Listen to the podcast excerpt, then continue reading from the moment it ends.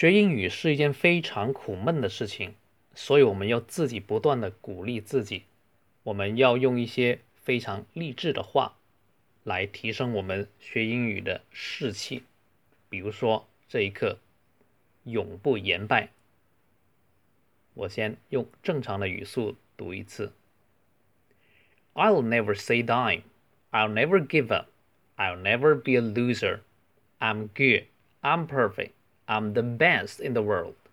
I can do it. I can make it. I can be a winner. 好，我讲解一下。I will never say die。这里的 I will 在口语当中可以读成缩写 I'll I'll never say die。say die 字面是说说死，就是永不言败的意思。 I'll never give up. Give up 是放弃哈，很经常用的一个词组，它的读音是连读，give up.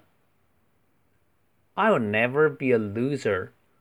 Loser 是失败者，在国外经常用 loser 来骂人。I'm good. I'm perfect. I'm the best in the world. 这里 I'm the best 是最高级，然后那个 world 是非常难发音的一个字，世界 world。I can do it。呃，耐克的广告是 just do it。这里的 do 发音一定要把嘴巴伸长，撅嘴 do，然后可以跟这个 it 连读 do it。